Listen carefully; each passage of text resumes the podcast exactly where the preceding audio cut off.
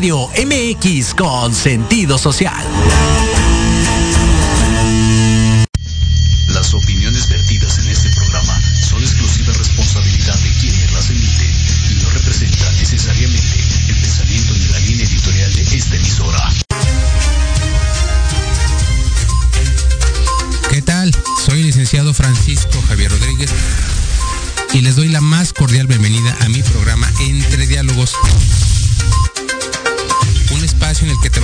De lo más relevante en materia nacional e internacional. Bienvenidos.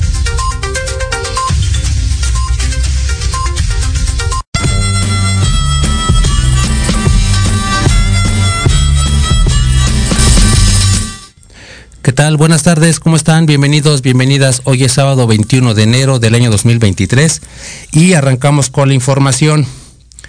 Y vamos a iniciar nuevamente con este asunto de los problemas del metro de la Ciudad de México. El sábado pasado, viernes sábado de la semana pasada, ingresaron 6.000 elementos de la Guardia Nacional para resguardar todas las líneas del sistema colectivo metro y ya iniciaron las protestas ahora contra la militarización del metro, de la seguridad pública en el metro. En la semana pasada hubo una protesta en el metro Bellas Artes, entró un grupo de varias mujeres encapuchadas, hicieron destrozos, destruyeron cuanto encontraron a su paso, lanzaron algunas consignas y los miembros de la Guardia Nacional, como el chinito nada más mirando, ese mismo día, en la estación de Tlatelolco, un joven con una manta en lo alto que protestaba contra la presencia de la Guardia Nacional, él sí fue detenido. Era el único manifestante y a él sí se lo llevaron, aunque luego lo dejaron libre, pero a él sí se lo llevaron. Y bueno, los problemas siguen en el sistema colectivo Metro y al día de hoy se manejan dos hipótesis de la, en cuanto a la causa de este tipo de accidentes, incidentes. La primera es un sabotaje, que es la versión que maneja la, la jefa de gobierno de la Ciudad de México.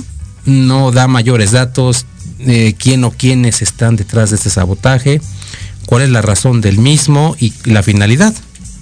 Por otro lado, se maneja también la hipótesis de la falta de mantenimiento esta es la que resulta de alguna manera más, em, digamos, más viable, más verosímil y ha habido ya algunos recuentos de cómo se ha bajado el presupuesto para darle mantenimiento al sistema colectivo. Y bueno, por darles una estadística, eh, del 2019 a la fecha, de cada 10 accidentes, 7 han tenido lugar en esta administración. En la línea 1, por ejemplo, en este periodo del 19 al 22 han habido 46 accidentes, en la línea 2 87 y en la línea 3, que es la que se ha hecho más popular últimamente, ha habido un promedio de 75 accidentes. Y bueno, han salido ya algunas evidencias de ambas hipótesis, elementos que dicen que es un sabotaje, elementos que dicen que es falta de mantenimiento y las cosas siguen sin resolverse. Por otro lado, vamos a continuar con el tema de la tesis eh, plagiada que se imputa a la ministra de la Suprema Corte, Yasmín Esquivel Resulta que la UNAM determinó que si hay plagio, manda el expediente a la SEP y esta, la Secretaría, regresa otra vez la pelotita a la UNAM y le dice que no está facultada la Secretaría para invalidar ningún título profesional, sea el de la ministra Esquivel o cualquiera otro. Y es que es evidente, es un derecho adquirido que tiene ya la, ministra como cualquier otro profesionista y para privar a alguien de un título es privarlo de un derecho y para ello eh, nuestra constitución en sus artículos 14 y 16 requieren de la ventilación de un juicio previo en el que se condene, en este caso, a la invalidación del título profesional. Y en concretas eh, palabras es lo que pide la CEP a la UNAM, que inicie un procedimiento, que inicie un juicio al interior de la institución universitaria y luego se acredite la, la falsedad de la tesis y solo de esa manera habrá ya una invalidación. Pero todo el mundo se pregunta con razón, ¿y quién se va a aventar la bronca de iniciar un juicio contra una ministra de la Suprema Corte? Y más aún, ¿quién se va a aventar la bronca de, em, digamos, determinar, de ordenar la invalidación de un título? Les comentaba yo la semana pasada que el cargo de ministro de la Suprema, Corte es el máximo eh, cargo al que puede aspirar un abogado en México y que se den este tipo de situaciones en esos niveles mm, deja mucho que ver y todo el mundo dice que el UNAM, si no resuelve este asunto, va a quedar en entredicho el prestigio de nuestra máxima casa de estudios y todos los que hemos egresado orgullosamente del UNAM nos vamos a sentir defraudados si no se eh, inicia un procedimiento al respecto. Vamos a ver qué ocurre, sigue dando mucho de qué hablar, de, qué hablar. se maneja también la hipótesis y la, mm, digamos, la alternativa del juicio político contra la ministra Esquivel y otros abogados han iniciado ya eh, otras instancias entre denuncias y mm, peticiones administrativas ante la Suprema Corte y vamos a darle seguimiento también a esta importante noticia. Y por otro lado también les quiero platicar que arrancan formalmente las precampañas políticas para elegir gobernador en el Estado de México y Coahuila. En el Estado de México tenemos la coalición integrada por Morena, PT, Partido del Trabajo y el Partido Verde. En este caso, la abanderada es la eh, exsecretaria de Seguridad, de, expresamente la secretaria de Educación Pública, Delfina Gómez. Por la coalición Va por México, es decir, los partidos PRI, PAN, PRD y Nueva Alianza. Ahí la candidata es la abanderada del PRI, Alejandra del Moral. Y hay un tercer candidato por un partido único, me refiero a Movimiento Ciudadano en este caso. El candidato es Juan Cepeda. Y bueno, se habla mucho de, esta elección. Saben ustedes que el Estado de México es, eh, desde un punto de vista territorial, una de las entidades más grandes del país y por eso se le conoce como el famoso laboratorio, es decir, lo que ocurra en materia electoral, electoral y política en esta entidad repercute y es, es como un espejo, es como una premonición de lo que puede ocurrir a nivel nacional. Por eso es importante esta elección. Y llama mucho la atención un tercer candidato que no se alineó. Concretamente el, partido Movimiento Ciudadano, ustedes lo saben, es como que la manzana de la discordia, no se ha alineado ni con Morena ni con la oposición. Ha ganado, ha ganado ya dos gobernaturas, eh, senadurías, diputaciones y este partido pues está creciendo y seguramente le apuestan ellos más a salir adelante en, el, la arena electoral pues solos. Más vale solos que mal acompañados, tal vez esa pudiera ser la razón de no alinearse ni con el oficialismo ni con la oposición. Y este candidato, Juan Cepeda, obviamente va a robar muchísimos votos que no van a ser ni para uno ni para el otro. Y por Coahuila tenemos a la coalición PRI-PAN-PRD. El abanderado es Manolo Jiménez Salinas. Por Morena tenemos al todavía senador Armando Guadiana Tijerina. Igualmente en esta entidad tenemos a un tercer candidato, en este caso el partido que va solo es el Partido del Trabajo. Aquí el abanderado es Ricardo Mejía. Y bueno, la finalidad de ambas campañas eh, por el lado del partido en el poder, el PRI, porque ambas entidades siguen siendo gobernadas por el PRI hace más de 80, 90, hasta creo que 100 años el Estado de México, pues es conservar el poder. Esa es la finalidad, es muy sencillo. Y por parte de la oposición, pues es ganar el poder donde no ha gobernado un partido diferente al revolucionario institucional. Hay muchos intereses en juego hay mucho que ganar, del mismo modo que hay mucho que perder. La verdad es que, por lo menos en el Estado de México, la banderada del PRI goza de licencia para hacerle frente a la campaña, lo que nos da a entender que tal vez no está segura de su triunfo, como hubiera ocurrido en elecciones pasadas el partido Morena, y lo hemos platicado aquí en cierta manera. Eh, bueno, ha ganado ya 28 eh, estados, y bueno, en materia legislativa hemos visto también la mayoría abrumadora que tiene Morena, que ya no es calificada, pero siguen siendo mayoría.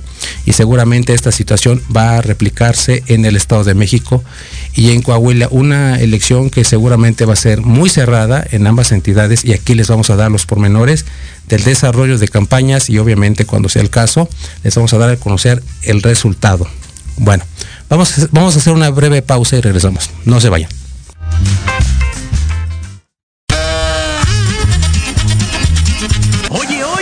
¿A dónde vas? ¿Quién, yo?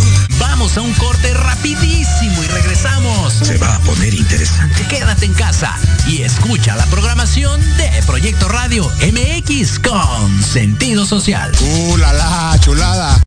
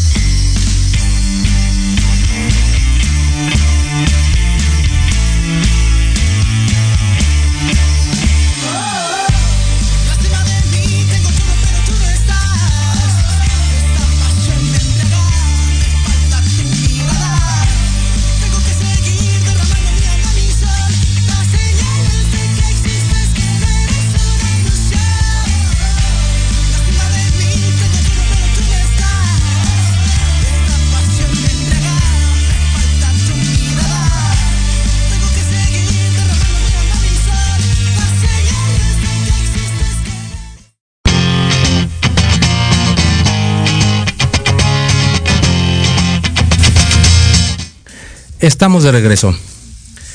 Quiero platicarles que en lo que va de este mes de enero, el peso mexicano ha ganado una apreciación del 3,6%. De hecho, ya desde finales del año pasado, bueno, más bien a, a mediados del año pasado, el peso se fortaleció muchísimo y se convirtió en una de las monedas más fuertes y sólidas de todo el mundo, incluso por arriba del dólar americano y del euro. Y para platicar de este importante tema, tenemos con nosotros a Darío Ibarra Zavala. Nuestro invitado es doctor en economía, auxiliar técnico especializado en la Comisión Federal de Electricidad. También ha sido docente y coordinador académico de negocios y finanzas en la Universidad de las Américas Puebla, Yequín, Ciudad de México, así como jefe de carrera de la licenciatura en Comercio Internacional, subdirector académico y profesor de tiempo completo en la Universidad Autónoma eh, del Estado de México. ¿Qué tal, Darío? Buenas tardes. Gracias por acompañarnos. Hola, ¿qué tal? Muy buenas tardes. Muchas gracias, Darío. Explícanos, por favor, cuáles son los factores internos y externos que justifican la estabilidad del peso mexicano. Um, vaya, eh, te diría que eso es en definitiva la pregunta del millón. Claro, Eh, podemos decir que existen tratados, existen diferentes enfoques teóricos, prácticos, que buscarían o pretendieran explicar el, el desempeño no solamente del peso, sino de cualquier moneda, de cualquier moneda en sí, y algunos se contrapondrían al punto de vista de otros. En pocas palabras, no podemos decir de una manera conclusiva que eh, se tiene una explicación o que existe la explicación al comportamiento de cualquier moneda. Esto, por otra parte, depende también del punto de vista de cada analista y de la información y del periodo de tiempo que se esté observando. Por poner un ejemplo, es muy común en la práctica del análisis financiero eh, de tasas de interés, de tipo de cambio, de rendimiento de índices de, eh, de bolsas de valores, que se tomen únicamente cinco años previos. Y con esos cinco años previos se hagan una serie de pronósticos o se hagan una serie de análisis para decidir eh, si se compra, si se vende, si se endeuda o no, eh, dependiendo de la entidad de que estemos hablando. Pero al tomar solamente cinco años se pierden de vista muchos factores. Eh, muchos factores como si la economía estuvo abierta o no, como si la economía estuvo cerrada o no. Eh, entonces, con eso lo que quiero señalar es que eh, no hay nada dicho de una manera contundente respecto al comportamiento de las monedas y mi punto de vista al respecto es que debemos considerar, como lo comento acertadamente, eh, primeramente el contexto internacional. El contexto internacional es crucial, dado que además venimos todavía, todavía nos encontramos en una situación de pandemia, pero eh, venimos saliendo del confinamiento, de un confinamiento internacional que provocó una eh, crisis económica internacional que por lo menos de momento no se tradujo en una inflación elevada. Es decir, el incremento en precios se dio después del confinamiento. Primero nos confinamos el mundo entero. eh, ahí lo que pasó es que el desempleo creció, el Producto Interno Bruto, la producción de bienes y servicios internacional también se redujo, pero después es que se dio el proceso inflacionario posterior a esto. También en el contexto del confinamiento, y precisamente por lo que acabo de comentar del incremento del desempleo y la caída en la producción, se dio un incremento en el endeudamiento tanto del sector público, no olvidar que en prácticamente el mundo entero el gobierno federal intervino para tratar de incentivar a las economías, y por otra parte hubo endeudamiento del sector privado, es decir, familias, empresas que se quedaron sin trabajo, en ese momento lo que hicieron fue buscar de dónde sacar para poder conseguir el pan nuestro de cada día. Y esto provocó endeudamiento del sector privado. Así es que el confinamiento trajo deuda del gobierno, deuda pública y deuda del sector privado. Así salimos y en este momento aquí estamos. Ese es el preámbulo. Y en este momento el mundo, el mundo entero, está pagando las consecuencias del endeudamiento, tanto público como privado. Y por esa razón vemos que eh, en economías grandes y sólidas como las de Europa, como Estados Unidos, eh, se tienen problemas de inflación y aún no podemos decir que se haya eh, conjurado, que se haya espantado el fantasma de la crisis económica y todavía es posible que en 2023 eh, se pueda presentar una crisis económica de dimensiones que todavía no, no podemos determinar. Pero eh, ese contexto, es un poco la razón por la cual el mundo entero se encuentra como se encuentra y por qué razón monedas importantes eh, eh, como nuevamente, eh, apenas nuevamente el caso de la libra, eh, por ejemplo, la de eh, Reino Unido, al dólar de Estados Unidos, entre otras monedas. El comportamiento que ha tenido el peso mexicano con respecto a otras monedas, como las ya mencionadas, además del, del franco, del franco suizo, del euro, euro o del yen, si lo revisas más o menos en una trayectoria de cinco años, te darás cuenta de que todo se, se mueve más o menos paralelamente. Es decir, lo que tú estás señalando es cierto, no solamente para el dólar, sino para todas las monedas. Ok. Este es propiamente el contexto internacional. De allá venimos. En el caso nacional, nuestro contexto local. Bien, nuevamente hay que mirar un poco hacia atrás, eh, un poco antes del confinamiento, no perder de vista que tenemos un gobierno nuevo, eh, autodenominado 4T, la Cuarta Transformación, Sí. que por lo menos en sus inicios, de hecho, desde antes inclusive de que el actual gobierno tomara el, el poder, eh, varios eh, inversionistas, varios empresarios dejaron de invertir, por ejemplo, en el sector minero. Esto provocó entonces que la inversión, la llamada inversión fija bruta en nuestro país, empezara a decrecer desde aproximadamente mediados de 2018. Y esto se, se mantuvo eh, una vez que el actual gobierno eh, finalmente eh, tomó el poder y empezó propiamente a gobernar, muchos inversionistas del sector privado se espantaron por una serie de medidas que se fueron tomando, como la cancelación del aeropuerto, por poner un ejemplo, como la construcción del, de la hora Tren Maya, y hace un año más o menos por la propuesta de modificación al sector energético. Todo esto ha provocado que el contexto político local no sea eh, el adecuado desde el punto de vista de los inversionistas privados. Por lo tanto, durante algún tiempo decidieron no invertir en nuestro país. Al no invertir, esto ha provocado, entre otras cosas, que eh, la recuperación económica sea mucho más lenta de la que se pudo dar en otro momento. Eh, y por lo tanto, al tener un menor crecimiento económico, esto termina eh, por pegarle también a otras variables económicas como es propiamente el tipo, el tipo de cambio, las tasas de interés y la inflación.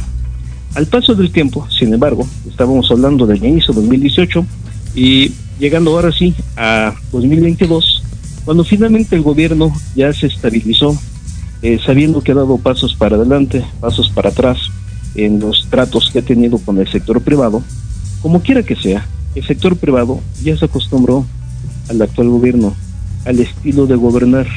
Por lo tanto, nuevamente la inversión está empezando a crecer, no a niveles tan eh, espectaculares, podríamos decirlo, pero sí está empezando a crecer. Finalmente, para bien o para mal, hay cierta estabilidad dentro del país, sobre todo si consideramos casos como el de Brasil o como el de Perú, donde en este momento poco falta, eh, sobre todo en Perú, para que se desate una revolución. Eh, en esos términos, eh, nuestro país tiene estabilidad, por lo menos comparada con los países de América Latina, y está provocando que finalmente, finalmente también la inversión extranjera esté regresando. Y aquí llegamos a uno de los puntos medulares. La inversión extranjera generalmente llega en dólares. Entonces, hay dólares que están ingresando a nuestro país. Al ingresar a nuestro país, como economía abierta que somos, dado que el tipo de cambio se determina en el mercado, como en cualquier otro mercado, cuando hay abundancia de un bien, el precio tiende a reducirse. Esto lo podemos ver en el mercado de legumbres, de frutas y verduras. Cuando eh, no hay limón, pues el precio del limón se encarece. Cuando hay abundancia de limón, el precio cae. Lo mismo está pasando en este momento. Los dólares de inversión empieza a llegar. Empieza a haber abundancia de dólares y por lo tanto el tipo de cambio se empieza a reducir. Ese ha sido, a grosso modo, el contexto tanto internacional como el contexto local. Gracias, Darío. Eh, dices bien, ya tenemos cuatro años de este gobierno. Inversionistas seguramente ya se acostumbraron, ya conocieron eh, la forma de trabajar de la actual administración. Quiero preguntarte, ¿es suficiente este hecho para seguir con un panorama de estabilidad? Es decir, que el gobierno trabaje sencillamente y que los administra y los inversionistas sepan cómo trabaja el gobierno, o bien es necesario hacer algo más, o que el gobierno mexicano tiene que hacer algo más para darle mayor estabilidad a nuestra economía. Eh, definitivamente, sí hay algo que se puede hacer. Em, nuevamente hay diversidad de puntos de vista. Ujú. Durante muchos años, y seguramente de estar en medios de comunicación lo habrás visto, se, se acuñó una frase que decía que la mejor política industrial es la ausencia de política industrial. Ok. Eh, esto tiene que ver con lo que algunos llaman neoliberalismo, Ujú. es decir, dejar que el mercado haga absolutamente todo y que el sector público, el gobierno se contraiga y que sea un gobierno lo más pequeño posible. Claro. Esa es una visión de conducir la economía. Si yo tuviera esa visión, te diría que lo que hay que hacer es que el tamaño del gobierno se tiene que reducir. Pero ese no es mi punto de vista. Eh, mi punto de vista es que el gobierno definitivamente eh, debe intervenir en diferentes sectores de la economía, en sectores que pueden ser eh, considerados como estratégicos. Eh, uno de ellos es, por ejemplo, el de Fuerzas Armadas. Definitivamente las Fuerzas Armadas deben estar en manos del sector público. Uno más es el sector hídrico. Eh, todo lo que tiene que ver con agua eh, a nivel nacional. Igualmente tiene que ver un ente regulatorio. Que dicho sea de paso, el que tenemos para mi gusto no es lo suficientemente fuerte. Tendría, visto así, que fortalecerse. Uno más, también un punto de vista, es el sector energético. Es otro sector también estratégico, al igual que el sector transportes. Y así podría señalar tal vez una veintena de eh, de sectores que son estratégicos en donde el gobierno debería intervenir. Ahora, intervenir no necesariamente quiere decir que deba ser el dueño, sino que debe crear condiciones para que intervenga el sector privado y cuando el sector privado no lo haga, entonces lo haga el sector público o bien lo hagan los dos simultáneamente a través de las llamadas participaciones público-privadas o asociaciones público-privadas. El sector público lo que tendría que hacer es crear condiciones para que puedan intervenir tanto el sector privado como el sector público. Y en ocasiones el sector público tiene que invertir previamente para que finalmente el sector privado pueda intervenir, generar alguna ganancia económica, eso es lo que hace el sector eh, privado, eso hay que entenderlo, hay que aceptarlo, no hay que juzgarlo ni condenarlo de ninguna manera, eh, y el gobierno tendría que crear esas condiciones para que se puedan hacer. Eso implica invertir, por un lado. Por otra parte, tener un sistema de administración de justicia más sólido que el que tenemos. Es decir, al momento de tener alguna controversia, y no, no voy a hablar de las controversias entre el sector público y el sector privado, sino tan solo entre empresas. Cuando una empresa demanda a otra empresa, tiene que pasar mucho tiempo, se tiene que gastar mucho dinero para llegar a alguna resolución judicial. Eh, eso es algo de lo que eh, el sector público, considerado globalmente, puede hacer para que la, eh, la inversión siga fluyendo y pueda haber mayor crecimiento económico. Claro. Darío, según tu experiencia, eh, en vista del escenario económico actual, ¿es posible que el peso mexicano mantenga su estabilidad en el corto y en el mediano plazo? Pues sí, definitivamente sí.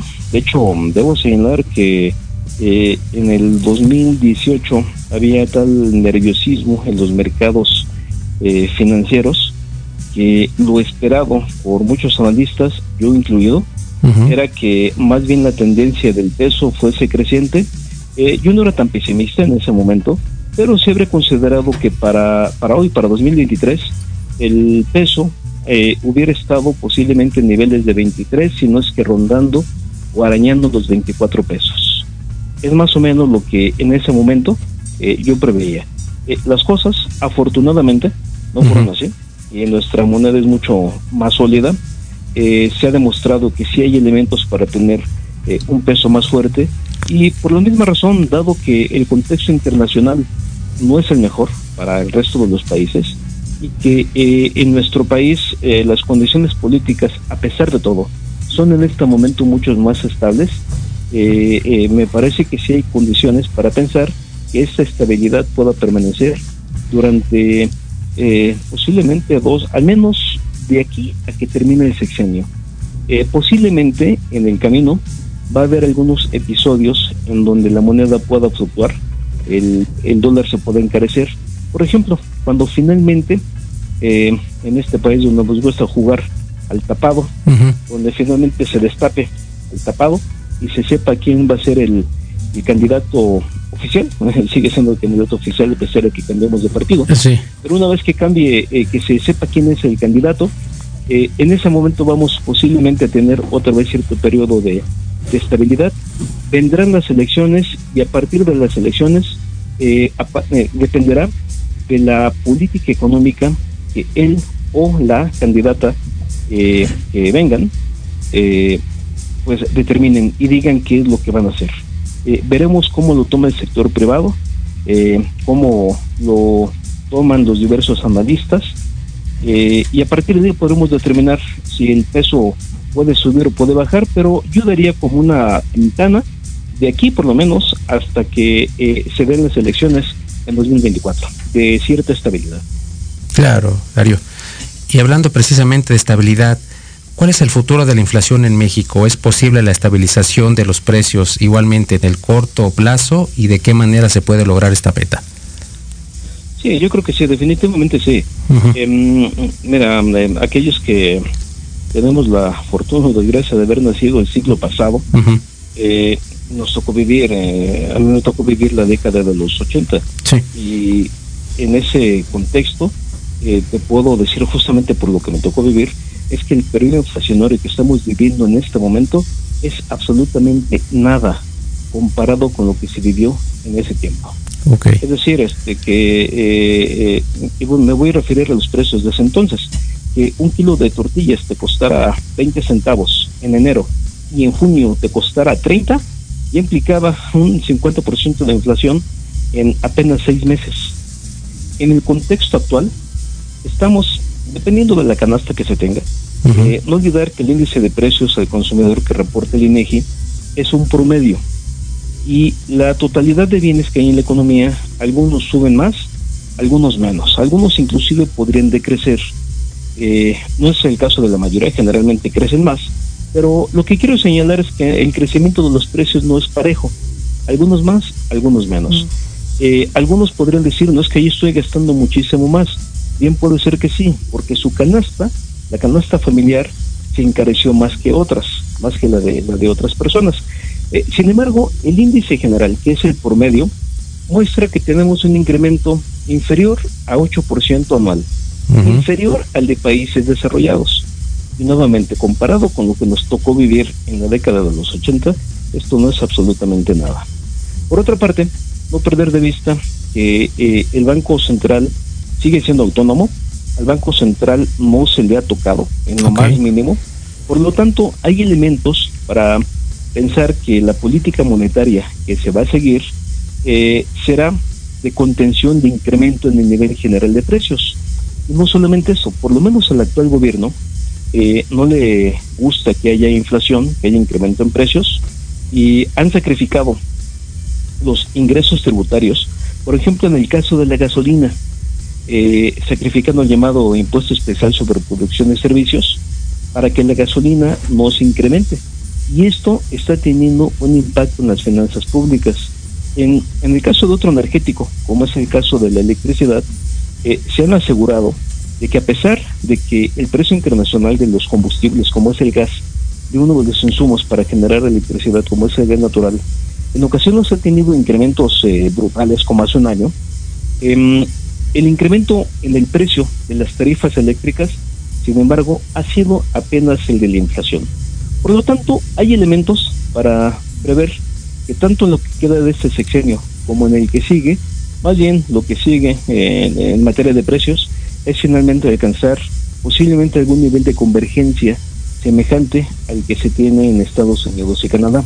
Es decir, yo sí pensaría que, que a partir de 2024 podremos pensar en tener un nivel de inflación cercano a 3%. Irá decreciendo gradualmente hasta llegar más o menos a los mismos niveles que se tienen en nuestros vecinos del norte. Claro, claro, Darío. Muchísimas gracias por tu tiempo, por tu espacio para Entre Diálogos. Agradecemos muchísimo tu participación y espero contar nuevamente contigo para otra ocasión. Será un placer. Muchísimas gracias. Hasta la próxima. Gracias a ti, Darío. Saludos. Hasta luego.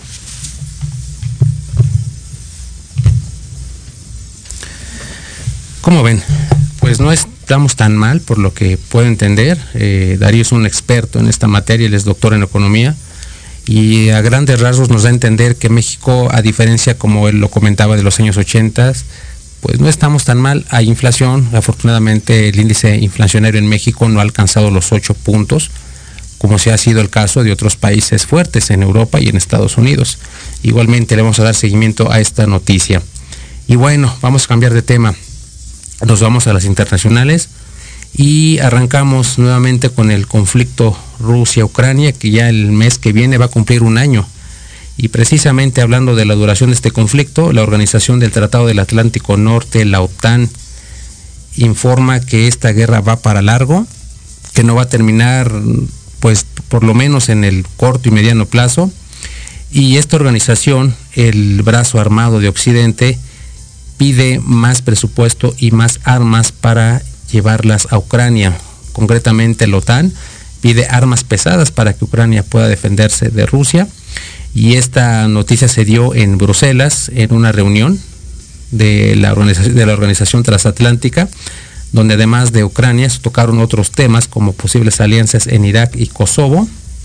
Y como les comento, según la OTAN, según el pronóstico oficial de esta organización, la guerra Rusia-Ucrania no va para buen término y obviamente no hay ni siquiera una tentativa de acercamiento para ambas partes. Y ojalá que no sea el caso, pero como van las cosas, yo creo que sí. En febrero vamos a hablar del primer aniversario del conflicto Rusia-Ucrania y vamos a hablar con un experto eh, en este tema que nos amplíe nuestra perspectiva, que nos informe qué va a ocurrir en el futuro, qué ha pasado en este año, quién ha perdido, quién ha ganado, eh, quién va a ganar, quién va a perder, en fin, todos los puntos que sean necesarios para aclarar esta cuestión. Por otro lado, también tuvo lugar el Foro Económico Mundial, Mundial en Davos, Suiza. Bueno, les platico, el Foro Económico Mundial es, un, es una reunión importante de empresarios y líderes políticos de todo el mundo. Eh, normalmente la reunión se, eh, se festeja en febrero, este año se hizo en, en enero, y en los meses previos, ahí como por octubre y noviembre, siempre se reúne un grupo de expertos para hacer pronósticos para el año por venir en todos los aspectos, en materia financiera, económica, política, y ahora también se toma en cuenta el tema del medio ambiente. Y en la agenda de este 2023, obviamente también se trató el conflicto Rusia-Ucrania, el aumento de precios en los energéticos, el cambio climático y la escasez de alimentos en África y en América Latina. Son temas muy importantes. De hecho, estuvo por ahí el nuevo presidente de Colombia, Gustavo Petro, y de plano, desde un punto de vista ideológico, le echó la culpa al capitalismo de la crisis que sufre el mundo en todos los rincones, en todas las regiones, y pide una indemnización en ese sentido. Es un tema interesante, una postura interesante que bien merece ser analizada. El consumo de mercancías pues eh, ha llegado a un nivel irracional, todo el mundo compra, consume, compra y consume sin fijarse si va a haber un mañana. Y tal vez este es el punto, esta es la perspectiva que le quiso dar el presidente de Colombia. México no estuvo presente, esta vez fue el gran ausente. Y bueno, en este foro también se platicó sobre la posible desaparición de la globalización. Y yo también creo lo mismo, no tanto que la globalización vaya a desaparecer. Se ha minorado y obviamente esto lo podemos ver desde el, el 2020, cuando llegó el bichito 19, todas las regiones del mundo, más que, digamos, conservar la globalización, se mm, instituyó una especie de regionalización. O sea que cada uno, como en la escuela, armó su grupito y apoyaban únicamente a los miembros del grupito. Ya saben, por lo menos tenemos tres regiones, América del Norte, Europa y Euroasia. Tal vez esta circunstancia nos pueda eh, hacer pensar que la, que la globalización está por llegar a su fin y en vez de ella vamos a tener regiones económicas que se han eh, hecho más notorias, insisto, a partir del 2020. Aquí en México tenemos nosotros la asociación, nuestro Tratado de Libre, de Libre Comercio México, Estados Unidos y Canadá. En el 2020, recuerdan ustedes que López Obrador viajó a Estados Unidos cuando eh, Donald Trump era presidente y fue obviamente para mm, robustecer la alianza con nuestros vecinos del norte y esto está pasando en todo el mundo. Sí es muy importante tomar en cuenta todas estas circunstancias porque los que no somos ex expertos en economía, en finanzas, pues desconocemos las razones de fondo de por qué las cosas se dan así, por qué la globalización está en entredicho, por qué los regionalismos están cobrando presencia en el mundo. Esa es la importancia de este foro. Y bueno, no hubo eh, eh, personajes relevantes a diferencia de otros años y fue un punto que también se dio a entender esta cumbre del 2023, pues estuvo muy poco nutrida, insisto, no estuvo presente en México y por ahí estuvo el gobernador de, de Nuevo León, Samuel García, pero no tuvimos propiamente una representación oficial. Hacemos la segunda pausa y regresamos. No se vayan.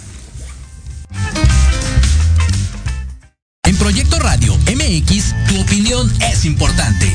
Envíanos un mensaje de voz vía WhatsApp al 55 64 18 82 80 con tu nombre y lugar de donde nos escuchas. Recuerda 55 64 18 82 80. Ahora te toca hablar a ti. Hola, ¿qué tal? Queremos invitarte este y todos los sábados, en punto de la una de la tarde, a tu programa Con Gaspar Ariel y Sabrina Oro. Conocerás de la mano de grandes maestros la influencia de los astros en tu vida, el poder de la magia, la talismánica y los secretos que el tarot tiene para ti. Tenemos una cita aquí por Proyecto Radio MX, la radio con sentido social. ¿Treintón y sientes que no encajas porque ni chavito ni chaburruco? No eres el único. Acompáñame los sábados de 2 a 3 de la tarde para platicar de los temas que nos interesan. Salud, deportes, música, autos y muchos más. Pero desde un punto de vista relajado y divertido. Y vamos a armarla en grande. A través de Proyecto Radio MX, con sentido social.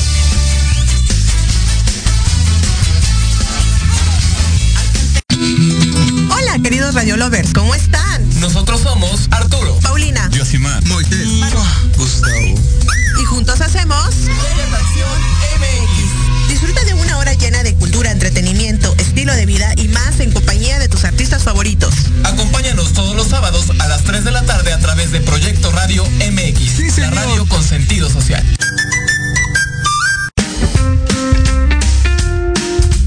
Los espero todos los lunes a partir de las 11 de la mañana las notas que no se notan.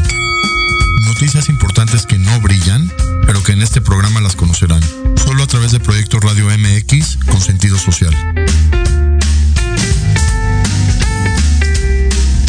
Aprende a conocer las verdaderas causas que provocan sufrimiento o atraen enfermedades y situaciones difíciles a tu vida. Por Dios, tengo miedo. Piensa en transformarte.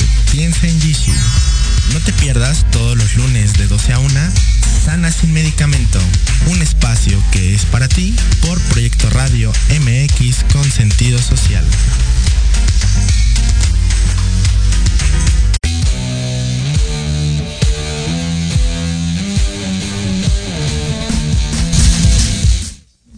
¿Qué tal amigos? Estamos de regreso. Esta vez toca mi sección Atrapados en el Rock, en la que hablaremos sobre el glam y el heavy metal, dos subgéneros del rock muy pero muy muy padres.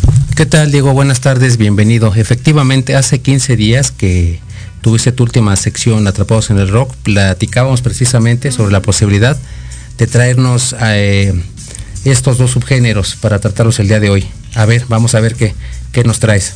Así es, vamos a empezar por el principio. Ok, El glam metal inicia entre finales de los 70s y principios de los 80s Ok. en los Estados Unidos. Este subgénero a su vez se divide en glam rock y glam metal. El origen de ese nombre es la palabra glamour. ok, Diego, muy interesante. Efectivamente, esta eh, corriente del metal, porque el metal propiamente dicho también es un subgénero del, del rock y el metal también tiene otras ramas, glam metal, heavy metal, black metal, etcétera, etcétera, etcétera. Y este subgénero en especial efe- efectivamente nace entre finales de los 70s, principios de los 80s y le dio mucha identidad a muchísimas bandas que se consolidaron con este sub- subgénero y que obviamente ahorita nos vas a platicar alguna de ellas, ¿verdad? Si escuchemos eh, algunos ejemplos de esos subgéneros, Ok, vamos a empezar con una de las bandas pioneras de heavy metal. Ok, ¿a quién? Eh, primero tenemos a Black Sabbath con Iron Man. Ok, ahí vamos a ver si nos la ponen.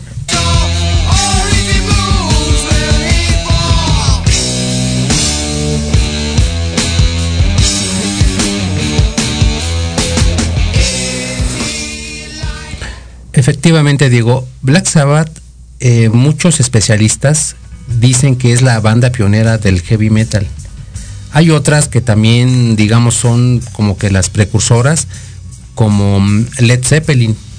Incluso hay unos que dicen que algunas rolas de los Beatles también son mm, como que el punto de partida para darle entrada al metal, pero la mayoría coincide en que de manera muy concreta es Black Sabbath la banda, digamos que es el eslabón entre el rock y el metal, concretamente el heavy metal. Y por ahí sigue Josie Osborne dando lata. Sus rolas también tienen esa esencia muy metalera, conserva el estilo como todos los grandes, yo creo que es de los pocos que al día de hoy sigue haciendo música, pero la esencia es la misma que la de los años 60. ¿A quién más tenemos por ahí? Tenemos a White Snake con Love Will Set You Free. Ok, a ver, vamos a escucharla.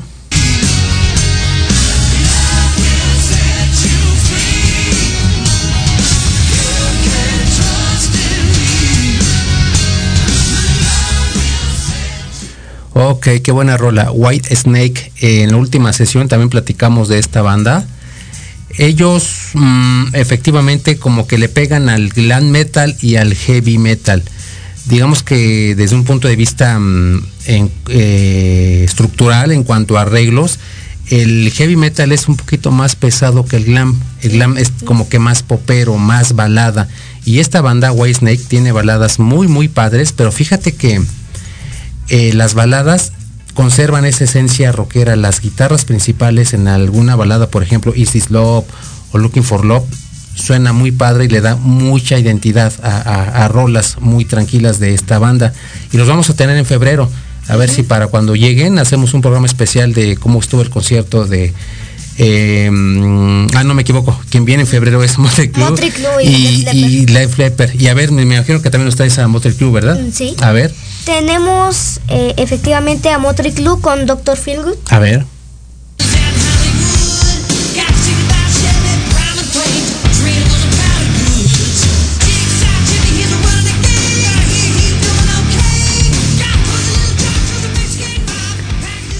Ok, Doctor Feelgood de Motley Crue es una de tus rolas favoritas, lo has dicho aquí varias veces. Y esta banda nació mm, en 1983, es relativamente joven. Es lo que te decía, eh, glam metal cuando nace en este periodo de 70s, 80s, es aquí donde, por ejemplo, Motley Crue aprovecha, digamos, el auge, eh, la moda de este subgénero y estas rolitas, la mayoría de las rolas que tocan actualmente tuvieron lugar en los años 80. Del 83 yo creo que al 89 fue la mejor producción de Motley y hay más rolas bien representativas de este subgénero que bueno, aquí nos podemos pasar dos horas y hay muchísimas, muchísimas rolas de esta banda en particular. Y bueno, hay más, digo, hay muchísimas eh, más bandas de este subgénero. Y bueno, vamos a, a ver cómo, cómo resulta. Y qué más nos puedes decir al respecto. Eh, bueno, pues quiero decirles que estos subgéneros del rock son muy buenos. Aunque hay quienes opinan que el glam metal llegó a su fin, pero yo creo que no es así. Este subgénero, al igual que el heavy metal, siguen vigentes hoy en día. Las bandas que tocan estos subgéneros son clásicas y lo seguirán siendo por el resto del mundo. También quiero recomendarles que vean la serie de Metal Family. La pueden hallar en YouTube o en Facebook. Esta serie me gusta mucho porque como es es más o menos como un tributo al metal. Ok. Eh, sí, tienes razón, digo, yo he escuchado comentarios al respecto y sobre todo de los youtubers. No sé si sean expertos, no sé si sean conscientes de lo que dicen, pero nos están hablando de la muerte de un subgénero del rock, el glam metal. Yo no estoy de acuerdo y coincido contigo. Este subgénero, al igual que las bandas que tocan eh, rolas de este estilo, son clásicos. Y de entrada los clásicos no mueren, no pasan de moda. Yo también soy de la idea de que ese subgénero, al igual que el heavy metal y el rock en general, no están muertos. También se ha dicho que el rock como género ha muerto. Y lo han dicho rockeros grandes, ¿eh? Tanto mexicanos como internacionales. Y uno de ellos es Jim Simmons, dijo que el rock había muerto. Aquí en México, em, eh, Rubén Albarrán, voc- vocalista de Café Tacuba, dijo también que el rock era como un viejito, como un viejito enfermo que tuvo sus viejas glorias y que está a punto de morir. Yo, yo no coincido con ninguno de los dos. El rock es un género que va a dar mucho más todavía. Eh, las bandas actuales obviamente se siguen defendiendo, siguen haciendo música. Ya los arreglos, las letras no son las mismas de los 60, 70, pero el rock sigue viviendo. Y mientras sigan viviendo bandas, obviamente este género da para mucho. Para, para ver, platícanos rápidamente de qué trata concretamente esta serie de Family Metal, algo así nos dijiste. Family. A ver, ¿de qué trata? Eh, bueno, trata de que pues un chico llamado Glam Ok. este pues vivía con sus padres estrictos, pero un día encuentra un amigo que le gusta el metal y pues eh, este Glam Ajá. se decide unir a su amigo. Este después tocan, se forma una banda, tocan, este Glam hace una familia y pues todos los nombres de la familia son rockeros, menos dos. Porque la mamá, su nombre es Victoria y Ok. del hijo Di. Pero lo que más me llama la atención Ajá. es de que Glam Ajá. el padre de la familia, le haya llamado a su hijo menor Heavy. ¿A poco? o sea que esta, esta familia tiene dos hijos, Glam y Heavy. Ajá. ¿Y se apellidan Metal, o cómo? Glam, Glam es el padre y Ah, es el hijo mayor. Ah, pero bueno, estamos de acuerdo que en la misma familia que se pida metal están Glam y Heavy. Tienes razón, entonces ya con el mero nombre ya es un tributo que se hace a estos subgéneros del metal. ¿Y qué rolas han tocado en esta serie de este subgéneros? Pues han tocado eh, I Wanna Rock de Twister Sister, ok. de Trooper, la Ujú. clásica Ah, de sí, es Iron cierto. Maiden. Te faltó nombrar esa banda Iron Maiden, es otra banda pesada del heavy metal y vigente todavía. También han tocado la de Paranoid de Black Sabbath. Black Sabbath, ok. Y si no mal recuerdo, tocaron Master of the Puppets de Metallica. Otra banda metalera. Ya ves, hay muchísimo, eh, eh, Diego, que hablar, hay muchísima tela de dónde cortar. Ahorita nos acabas de referir otras bandas que también son icónicas de, de este subgénero. Metallica también otra banda buenísima y aquí podemos citar muchísimos ejemplos de Metallica que también tienen muy buenas rolas, pero la esencia es heavy metalera. Heavy metalera. Ahí está eh, la que dijiste, Masters of Puppets, este, la clásica, este, de Trooper. de Trooper, de, de Iron Iron, Maiden. Eh, hay muchísimas este, mm, que podemos citar. Y lo importante es que el género sigue vigente, las bandas siguen vigentes, todos siguen grabando, todos siguen, eh, siguen haciendo giras, conciertos y demás. Y lo más importante es que los fans, los rockeros de corazón, siguen escuchando heavy y glam metal. Eso es lo más importante y como te decía, mientras eh, sigan existiendo bandas, mientras siga existiendo público y rockeros, esos géneros van para largo y que van a morir ni que nada, ni el rock, ni el glam, ni el heavy metal, ¿no crees? Sí. Ok, ¿algo más que nos quieras decir, Diego? Eh, pues yo solamente me despido Ok, y nos vemos en ocho días con Infancias Buscadoras. ok, igualmente, gracias por escucharnos, yo también me despido y nos escuchamos el próximo sábado y vamos a ver qué nos trae Diego para su espacio Infancias Buscadoras. Muchas gracias y nos vemos de hoy en ocho.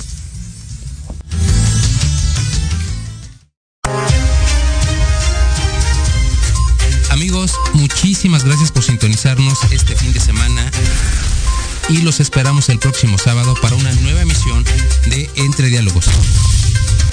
Hasta pronto.